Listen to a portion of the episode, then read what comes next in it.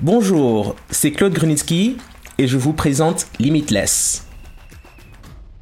Limitless est un podcast produit par True Africa qui pose les questions qui comptent pour l'Afrique. Nous cherchons des solutions africaines aux problèmes africains.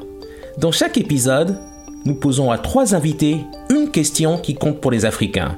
Et, sans surprise, ils ne sont pas toujours d'accord.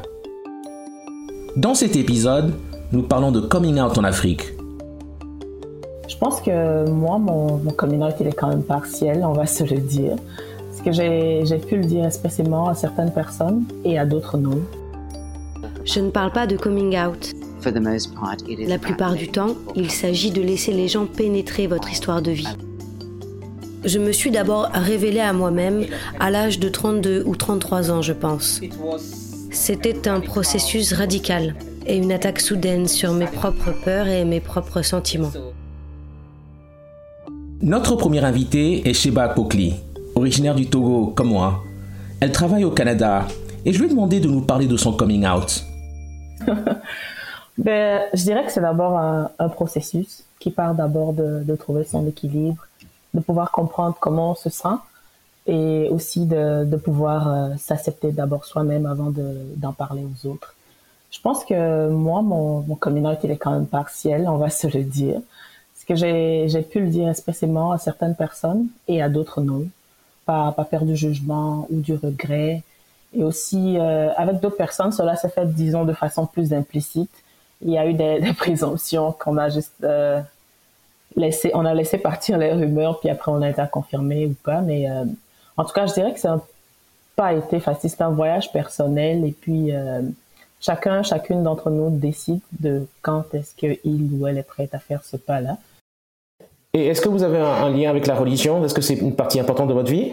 Je pose cette question, même si ça ne vous concerne pas vous directement, mais peut-être d'autres personnes euh, qui sont qui sont gays, euh, qui peut-être sont proches de vous dans votre entourage et qui ont justement la foi et qui sont euh, des partis, euh, des, membres importants de, certaines communautés religieuses et qui justement ont ce dilemme-là. Est-ce que vous avez déjà pu observer dans votre entourage des gens qui justement avaient euh, du mal à faire leur coming out vu le jugement de la communauté religieuse, par exemple? Oui, je, connais quelques personnes qui ont qui sont encore euh, dans le placard, comme on dit, justement à cause de, leur religion, de leurs croyances, et d'autres personnes aussi euh, qui ont subi ça à un niveau plus élevé, qui ont été exclus de leur communauté religieuse parce qu'il y avait justement des suspicions sur leur personne. Ces personnes n'étaient pas publiquement out, mais juste en cause des suspicions, on les a excommuniés. Puis c'était vraiment difficile pour euh, pour cette, cette personne-là. J'en parle parce que on est on est quand même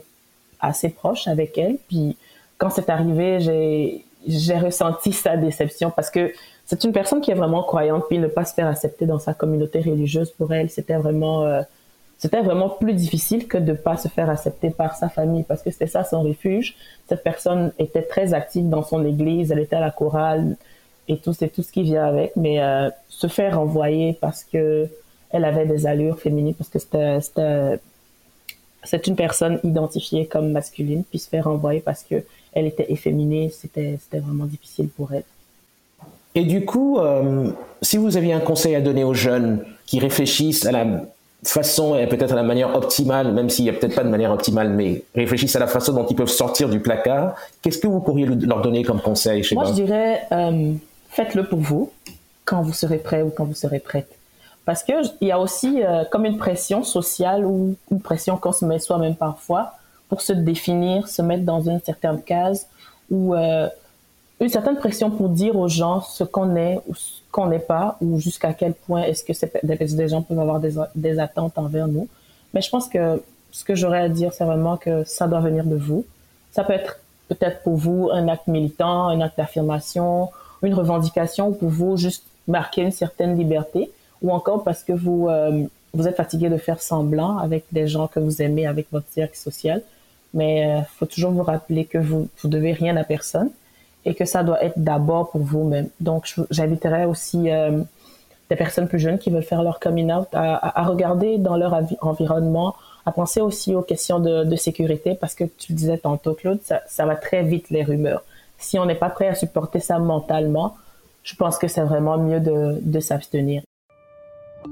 Kat Kai Kolkes est ma deuxième invitée.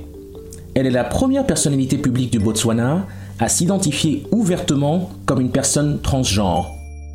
En tant que personne ouvertement transgenre, je ne parle pas de coming out. La plupart du temps, il s'agit de laisser les gens pénétrer votre histoire de vie, l'histoire de vie que vous habitez.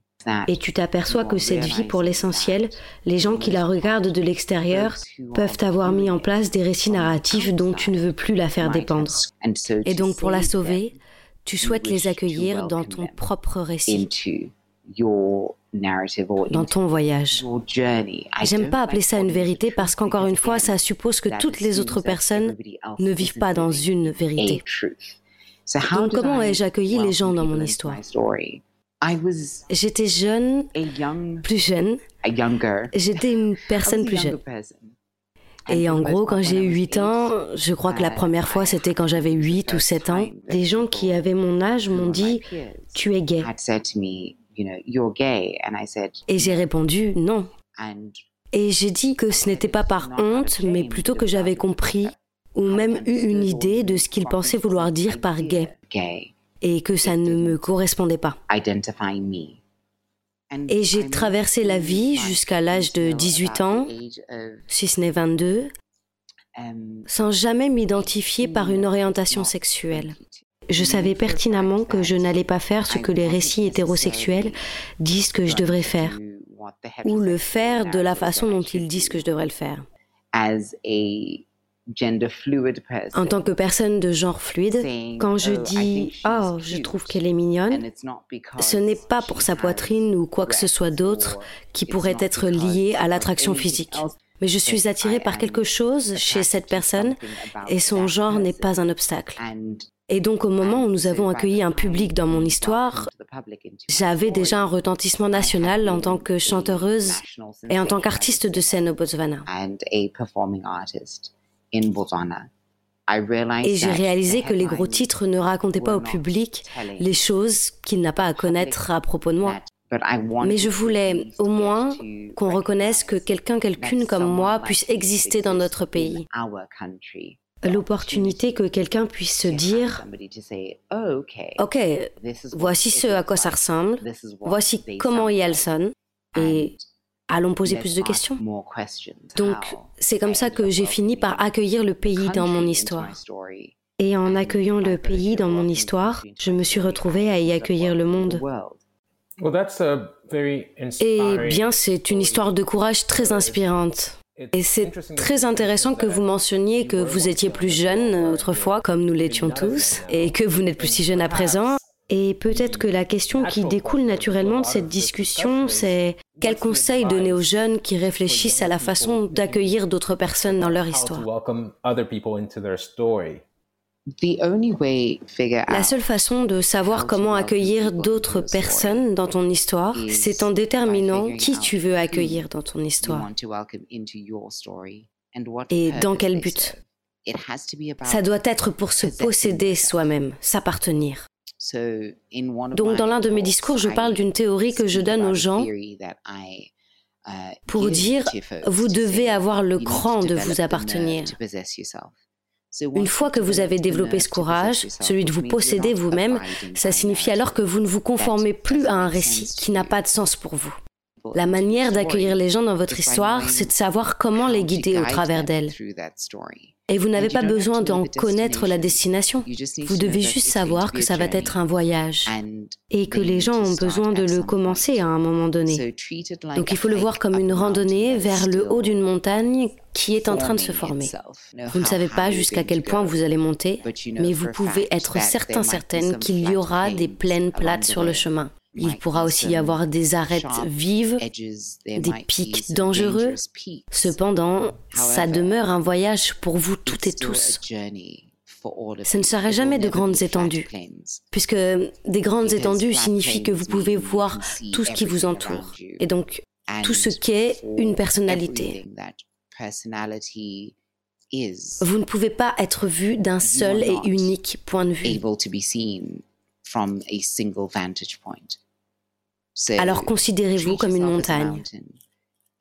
Et comprenez que les gens que vous emmenez avec vous tout au long du voyage Vous les emmenez sur la base de l'endurance dont vous les avez vus faire preuve. Une endurance émotionnelle, intellectuelle, empathique, une endurance de compassion. Lorsqu'il et elle vous apprécient ou qu'il et elle vous aiment, comment faire pour nourrir la façon dont il et elle peuvent développer cette endurance? Puisque vous avez construit votre propre endurance, alors permettez-leur de construire la leur également, pour qu'ils et elles puissent travailler, marcher, monter, rouler et courir à vos côtés. pour le reste de votre voyage. La dernière conversation sera avec Va Benefiazi, une artiste performeuse du Ghana qui explore la fluidité des genres. Je me suis d'abord révélée à moi-même à l'âge de 32 ou 33 ans, je pense. C'était un processus radical et une attaque soudaine sur mes propres peurs et mes propres sentiments. Voilà comment j'ai fait mon coming out. Si n'importe qui me demandait comment je m'identifie, je dirais surtout que je m'identifie en tant qu'être humain, parce que tous les autres moi continuent de changer et de bouger, puisque je suis aussi une métamorphe. Donc, comme je découvre chaque jour les choses que je dois déconstruire, je continue toujours d'incarner les choses auxquelles je crois. Cependant, je suis une femme trans. Je m'appelle Trans Avatar, c'est-à-dire trans plus avatar, pour étendre mes multiples cellules et ma fluidité et pour questionner la déesse qui vit en moi, mais aussi la célébrer, cette déesse qui vit en moi. Je ne suis pas sûre d'avoir été toujours aussi certaine de mon identité même en général, en termes d'identité de genre, en essayant de défendre ma masculinité alors que je grandissais comme un garçon. À cette époque, de nombreuses structures me donnaient l'impression d'être en décalage, même parmi mes pairs. Pas seulement parce que j'étais efféminé, mais parce que j'étais vraiment petit, tout petit, minuscule. Il y a quelque chose qui définit la masculinité même dans l'enfance. Um, J'ai donc grandi avec une sorte d'attitude toxique pour essayer de défendre ma masculinité. Donc je ne dirais pas que j'étais si sûre de moi pour défendre ce que je défends aujourd'hui. Mais je pense que c'est la même attitude qui est ressortie une fois que j'ai réalisé ce que je suis. Je le serai toujours et je dois l'accepter et y faire face. C'était intense. En fait, je n'ai pas ou je n'ai jamais fait de coming out en privé envers une personne de ma famille ou un, une amie. Je pense que parler aux arbres est bien plus facile que de parler aux êtres humains, parce que les arbres absorbent nos ondes, nos sons, avant de les répercuter dans la forêt. D'autre part, j'ai toujours eu l'impression que les êtres humains ont vraiment un sens du jugement et des préjugés, même lorsqu'ils vous font confiance, même lorsqu'ils veulent croire en ce que vous dites. Donc pour moi, je n'étais pas, je n'ai pas jugé nécessaire de faire mon coming out en privé. Donc tous mes coming out étaient publics. Mais oui, ce que je veux dire, c'est qu'il ne s'agit pas seulement de le dire aux gens. Il s'agit avant tout de se dire qui nous sommes. Dans de nombreux pays africains, le coming out est une action radicale. C'est un militantisme en soi. Donc, que tu te considères comme activiste ou non, une fois que tu fais ton coming out, tu actives directement une sorte de conversation politique. Et tu te bats pour un changement social, consciemment ou inconsciemment. Donc ça vient avec une énergie brûlante. Donc il faut d'abord se révéler à nous-mêmes. Nous devons d'abord apprendre à nous confronter à nos propres fantômes, à affronter nos propres ombres, nos propres peurs, oui, avant même de le dire à qui que ce soit. Donc en vivant nos vies et en restant nous-mêmes, nous devons d'abord travailler sur le fait de s'accepter et de travailler sur l'amour de soi. Ce qui vient, selon moi, en ne cherchant pas la validation de nos familles ou de nos amis ou même de la société dans laquelle nous vivons. Les parcours de Vabene, Sheba et Kat sont très inspirants. Nous ne cherchons pas de réponse simple dans ce podcast. Nous croyons que le potentiel de l'Afrique est illimité, tout comme les identités qui nous forment. Nous devons continuer à parler et bien sûr, nous devons continuer à écouter. Merci pour votre écoute. Ce podcast est rendu possible grâce à une subvention du département d'État américain et de la fondation Sinfire. Vous pouvez écouter ce podcast sur toutes les bonnes plateformes et sur www.trueafrica.co/limitless.